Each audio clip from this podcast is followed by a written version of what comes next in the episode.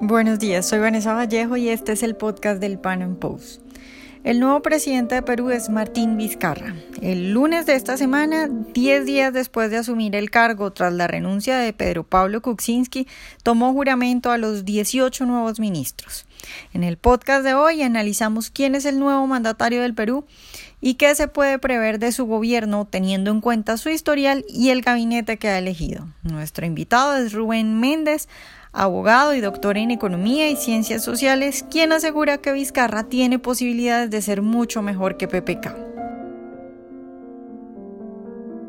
Rubén, buenos días y de nuevo muchas gracias por estar hoy con nosotros. ¿Cómo estás, Vanessa? Muy buenos días. Eh, muy buenos días para todos ustedes, a todos los oyentes. Bueno, Rubén, pues eh, Martín Vizcarra ya es el nuevo presidente de Perú y quiero empezar preguntándote por este señor. Eh, pues por un lado preguntarte cuál crees que va a ser la línea de este nuevo presidente de Perú y por otro lado preguntarte si tú crees que hay posibilidad de que eh, a este nuevo presidente también empiecen a investigarlo y que también lo saquen del gobierno. A ver, la verdad es que eso que lo que voy a tratar de darte son sí, ciertos lineamientos generales, ciertos ciertas descripciones y vaticinios, ¿no? Porque como se han venido produciendo las cosas en Perú, yo diría que cualquier cosa es posible. El giro de la telenovela puede ser completamente inesperado, ¿no? Bueno, Martín Vizcarra es más que un político, es una persona que incursionó en ese tipo de actividad de forma tardía, ¿no? Eh, fue el primer vicepresidente Pedro Pablo Kuczynski, ¿no? Y anteriormente su experiencia política se redujo a qué? A ser gobernador regional de Moquegua. Ha tenido cierta, cierta otro tipo de participación, sí, si, no, más recuerdo, si no, no mal recuerdo, ha sido ministro de Transportes y obviamente a su salida de, del gobierno de Kosinski, su salida entre comillas, ¿no? Eh, tuvo que eh, retirarse del gobierno por un periodo muy breve, a, partir, del 2016. En, el 2017 estuvo ejerciendo, desenvolviéndose, desempeñándose, perdón, como embajador de Perú en Canadá. Eh, es ingeniero, como te decía, eh, de, egresado de la Universidad Nacional de Ingeniería, que es la politécnica más importante que hay en el Perú, ¿no?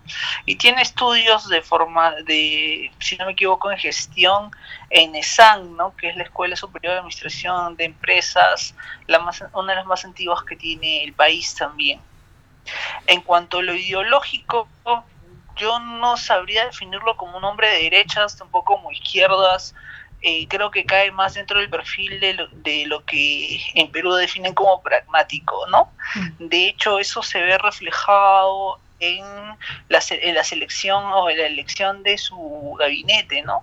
Son, son 20 nuevos ministros encabezados por un ex eh, primer ministro del gobierno de Guyana Humala, que, fue, que es el señor César Villanueva. Y bueno, de hecho, lo paradójico es que solo hay un solo, una persona, digamos, afín a las ideas liberales, que es Daniel Córdoba, que en su momento estuvo en el Instituto de Invertir, en Procapitales, en la Universidad, eh, en, la en la Universidad Peruana de Ciencias Aplicadas, como decano de la Facultad de Economía. El resto de personas, digamos, tienen una visión un poco más alineada a lo que podríamos decir, definir como progresismo liberal, ¿no? En cuanto a la segunda parte de tu pregunta, sí es complicado porque en realidad yo creo que hay mucha información vinculada al caso de Brecht todavía no ha sido no ha sido sacado a la luz. Y así como aparecieron los Kenji videos, pueden, pueden ir apareciendo otros videos u otro tipo de deslación, ¿no?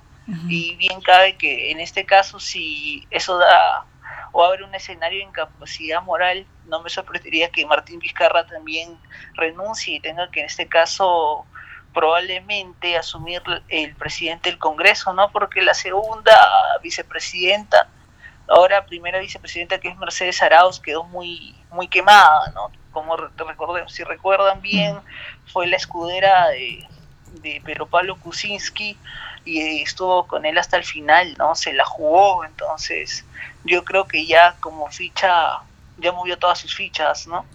En, en este caso, ahorita estamos en una situación de escepticismo, son los primeros seis meses de gobierno, entonces yo creo que lo están dejando respirar. De hecho, como te decía, su gabinete es pragmático, tiene gente que está considerada como afín al Fujimorismo, gente afín a las izquierdas radicales, afín entre comillas a las izquierdas radicales, por ahí alguno mantiene la afiliación partidaria con, con alguno de estos partidos, pero bueno, también se puede destacar que todos han tenido una experiencia tecnócrata, ¿no?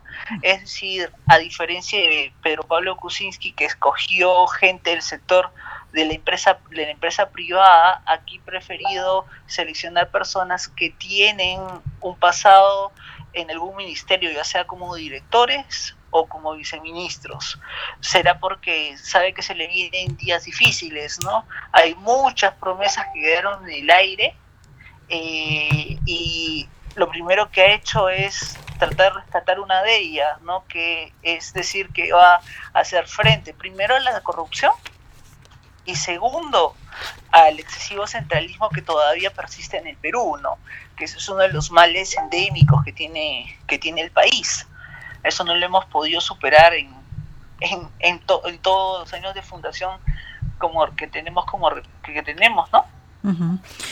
Rubén, pero la pregunta también es, a, Fuerza Popular eh, y a la hija de Fujimori le conviene molestar a este señor, intentar sacarlo e intentar unas nuevas elecciones? Yo creo que en el corto plazo no, como te decía, creo que estratégico, no sería estratégico por parte de, de Fuerza Popular buscar la vacancia de Vizcarra en el corto, en, en un mes o dos meses, ¿no? Mm. De hecho, tú sabes que participar en unas elecciones es un proceso que requiere cierto cierta preparación. En Perú ya anteriormente hemos tenido el caso de que han ganado outsiders, ¿no? Han, Fujimori fue un outsider, Ollanta creció como la espuma de un momento al otro, ¿me entiendes? Por diferentes circunstancias, ¿no? Por hacerle frente como una alternativa al aprismo o como una alternativa al fujimorismo. Entonces yo creo que sin un plan de acción todavía bien definido a nivel de lo que son en sí mismos las elecciones, no creo que Keiko se vaya a arriesgar a, a tratar de sacar a Vizcarra, ¿no? Salvo que la, la situación sea ya muy explícita, se, se haya producido algo ya muy expuesto, algo que ella digamos, le convenga radicalmente permitir que salga a la luz o colaborar en, que salga a la luz porque se, porque probablemente la pueda posicionar mejor en términos no en, términos eh, electorales no en cuanto a economía, ¿tú crees que Martín Vizcarra en su gobierno vaya a hacer algún cambio? Porque, bueno, también lo que, lo que me preocupa a mí es que, como tú lo dices, él elige un nuevo gabinete que tiene un poco de cada cosa, ¿no? Como intentando contentar a todo el mundo, entonces, como para dónde va a ir ese gobierno? Sí, eso es una cosa que es una situación, un escenario que pero preocupa a muchos, ¿no? Eh, mira, el, el, ministro de Economía, el nuevo ministro de Economía es David Tuesta. Eh, David Tuesta es un profesional que ha trabajado para el banco, eh, el BBVA de España, y antes, justo antes de ser nombrado ministro, estaba director de estrategia de la CAF, de la Corporación Andina de Fomento yo creo que es un tipo pragmático que va a apostar en la va a estar en la misma línea de Luis, Luis Carranza, ¿no? Que fue uno de los uno de los ministros más ecuánimes que hemos tenido en los últimos años, ¿no? No seguramente muchos no lo quisieron, pero no podemos hablar obviamente en lo económico de Perú de ministros liberales, ¿no? Digamos que eh, su sentido común los lleva a tomar decisiones alineadas al liberalismo en un sentido económico, ¿no? Yo creo que David esta va a ser bastante conservador, va a tratar de apuntar al equilibrio fiscal, va a tratar de mantener la inflación abajo, va a, va a tratar de promover la inversión privada, de que esta no se estanque y atacar problemas puntuales, ¿no? Como la pérdida de productividad y competitividad, ¿no? que puede sufrir, que puede estar afectando al país. Obviamente ahí hay un tema político, ¿no? Si tú tienes que asumir un cierto compromiso hacia las provincias y decir Lima es importante, pero el, el país es más que Lima, más que eh, Perú es más que Lima, Lima provincia, Lima ciudad. Eh, no sé hasta dónde, digamos, se atreva a ser flexible frente a las solicitudes que puedan venir de otros ministerios, ¿no? digamos, aquellos ministerios que puedan tener alguna iniciativa en la promoción de políticas sociales, que tú sabes que gran problema que tenemos en Latinoamérica es que comenzamos con una política, entre comillas, social y después esta se pierde de, se pierde, se sale del foco. Eso es, en Perú lo positivo es que hemos aprendido medianamente de nuestras experiencias pasadas, ¿no? Y todas estas personas, todas estas personas no son de la izquierda rancia, ¿no? Son, yo diría que bastante moderados en su en su línea de pensamiento y experimentados. Entonces, eh, habría que tener un poco de fe, ¿no? Y aparte en lo económico es bien difícil hacer una lectura, pues habiendo pasado unas semanas de nombramiento, ¿no? En el caso de algunos, la mayoría de ellos algunos días. Entonces yo creo que se requeriría un poco más de tiempo para ver a dónde está apuntando Perú en lo económico, ¿no? Si a una mayor apertura, si, digamos, a tratar de hacer su tarea en cuanto a mejorar su posición en el índice de libertad económica o mejorar sus indicadores de calidad institucional, no sé, eh, yo creo que se requiere un poco de tiempo, ¿no? Un tema que no me has preguntado, que creo que, amerita sacar, que salga, salir a colación, es el nombramiento de Salvador Eresi, ¿no? Eh, es, Salvador Eresi, en este caso, es un ex mini, perdón, un ex alcalde de Distrito San Miguel, afín eh, por el hermano, ¿se entiende? Al fujimorismo, y bueno, con una cruz, ¿no? Que es la de ser un tipo corrupto. Entonces, aparte de, aparte de la corrupción que puedes encontrar, pues también ciertos elementos de Fujimorismo, como que quedó demostrado que Indy Fujimori pues es, un tipo, digamos, del cual no se, pues, se puede, se debe dudar bastante. Eh, bueno, Salvador Eresi en teoría caería dentro del mismo paquete, ¿no? También tenemos otro caso, no ya no en este, ya no de corrupción propiamente, pero sí tenemos un caso que ha generado cierta polémica, es que es el nombramiento del ministro de Defensa, que José Huertas Torres, cuando fue, José Huertas Torres es un general de división retirado, cuando José Huertas Torres estuvo desempeñándose como general brigada, él fue uno de los que firmó el acta de sujeción, eh, que fue una iniciativa de Vladimiro Montesinos para dejarlo limpio él, dejar limpio Fujimori y que los altos mandos militares en ese entonces no se quemen, ¿no? Entonces, a pesar de que pues tiene una hoja de vida increíble, ha sido primer puesto de, su promoción, creo que en el arma de artillería, si no me equivoco, eh, existen ciertas dudas, ¿no? Y eso los, los analistas y comentaristas en general lo han sacado a relucir, ¿no?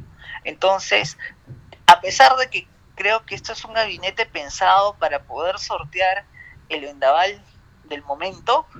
Eh, sí existen sus flancos, ¿no? Existen flancos importantes y en cualquier momento no me sorprendería que saquen algo, ¿no? Ya sea por el lado de la corrupción, el caso de Salvador Eresi o alguna cosa que no se conocía pues del periodo de cuasi dictadura, ¿no? Que tuvimos con Fujimori en el caso del ministro de Defensa.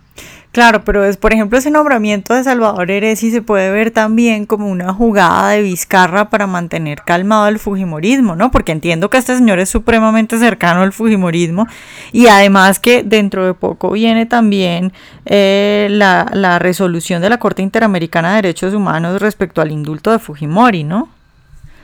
Sí, él es, él es cercano al entre comillas, pero hay otras personas que también se le ha entendido, se les ha señalado como cercanos al, al fujimorismo. Por ejemplo, el caso de, uno de los miembros del Tribunal Constitucional, que, es, eh, un estimado liberal, en este caso el doctor José Luis Ardón, ¿no? Yo no sé, el hecho de que tú seas cercano al fujimorismo, qué tan, qué tan, qué tan qué tanto pueda ser indicativo de si eres corrupto o no, ¿me entiendes? Eh, eh, en lo que sí coincido es que puedes tratarse de una, de una estrategia paliativa, ¿no? Es decir, mira, no estoy en contra de ti, estoy abierto a negociar, voy a tener un puesto clave como es el ministro de Justicia, en el, puesto, un puesto clave como es el ministro de Justicia, a alguien de tu entorno, pero acuérdate que entre los fujimoristas no hay lealtades. ya Kenji se primero renunció al partido, ahora lo van a desaforar, también el partido lo expulsaron, ¿me entiendes? Junto a sus a sus como a sus seguidores, a su grupito de seguidores. Entonces yo creo que la medida que políticamente sea conveniente también pueden dar de baja a Salvador Eresi, ¿me entiendes? Eh, ¿Acaso no estamos hablando de fichas movibles? no, creo que estemos hablando de un, de un alfil, ¿no? Eh, dentro de un juego de ajedrez. Acá todos esos son peones. Entonces tú sabes que van a optar por sacrificarlos en la medida y que resulten ser eh, el punto más débil del hilo, ¿no? Claro, eh, Rubén, ya para terminar, si, si, si a ti te pusieran a elegir entre, entre PPK y entre Vizcarra, ¿quién elegirías? ¿Quién crees que es mejor? Ah, a mí no me gustan los lobistas. La verdad es que los lobistas me dan pánico. Perú, si tú ves la historia del Perú, ha estado lleno de presidentes loístas y con ninguno no fue bien. Entonces, Martín Vizcarra, se le, bueno, lo que se conoce de él, ya sea a través de los medios, ya sea haciendo una revisión o investigación un poco más profunda de sus datos eh, dentro de dentro de distintos organismos como RENIE, etcétera, ¿no? Y bueno, lo que puedes encontrar por internet, creo que es una persona que ha mostrado bastante eh, sobriedad, eh, bastante humildad en el sentido de que reconoce sus debilidades y este gabinete también trata de compensar eso, ¿no? Me parece que la selección ha sido de en muchos casos de técnicos que indistintamente, muy aparte muy aparte de su línea ideológica, han demostrado competencia en las actividades que se le han delegado en un momento determinado. Entonces yo me animaría por darle, ¿por qué no? Cierto, cierto respiro y cierto espaldarazo a Vizcarra, pero aunque, por lo menos en términos temporales, eh, aunque sea por un periodo, un término temporal muy corto, no muy reducido, pero también, ¿no? Sí, eh, es difícil un poco la comparación que estableces porque pues PPK al principio, a pesar de que la Luisa se vendía como la gran esperanza liberal, y que aquel que iba a hacer los ajustes estructurales que necesitaba el país. Eh, ahora, reflexionando un poquito, no necesitas a una persona que se venda como la gran experiencia liberal. Recordemos que en su momento en Nueva Zelanda o en otros países, eh, las grandes reformas fueron llevadas a cabo por gobiernos de izquierda y que pueden darse a cabo, llevarse a cabo ciertos cambios estructurales que el país pueda necesitar como resultado de la aplicación del sentido común. Y en este caso no es quien, digamos, mejores contactos tenga a nivel internacional o mejor reputación que ya tenga, sino quien demuestre pues mayor competencia y, y digamos capacidad para detectar o identificar cuáles son los problemas puntuales del país en el corto, mediano y largo plazo, ¿no? Y yo creo que Martín Vizcarra tiene pinta con con todo como para decir que podría ser la persona adecuada, ¿no? Ya en el caso de que tengamos otro otro escenario de corrupción y que también tenga este este señor tenga que salir, pues ahí sí personalmente creo que necesitamos eh, necesitaremos ir a, elecciones generales y sí se presenta un escenario mucho más dramático porque existen muchas muchas posibilidades de que el próximo digamos presidente del país en ese escenario, ¿no? No, no sea alguien cercano a, las ideas liberales o el respeto por la libertad individual, sino no termine, eh, termine erigiéndose como presidente pues a una persona más, más cercana a una línea izquierda, ¿no? Y un poco irracional, porque recordemos que a veces los pueblos prefieren a alguien que exprese esa capacidad de digamos de gobierno de gobierno fuerte no pero ese gobierno fuerte puede ser un gobierno fuerte de derechas, como, lo, como hubo en, en Chile, por el caso de Pinochet, o puede ser un gobierno fuerte de izquierdas, como lo han tenido en Centroamérica, ¿no? Yo personalmente tengo mucho, o en Venezuela inclusive, entonces yo personalmente tengo mucho temor de que esa situación se pueda verificar. Bueno, Rubén, pues muchas gracias por estar hoy con nosotros de nuevo. No, muchas gracias a ustedes y espero que exista otra oportunidad. Ojalá hayan disfrutado nuestra entrevista de hoy. Recuerden seguirnos en nuestro canal de YouTube y en nuestras redes sociales y nos vemos en un próximo Panam Podcast.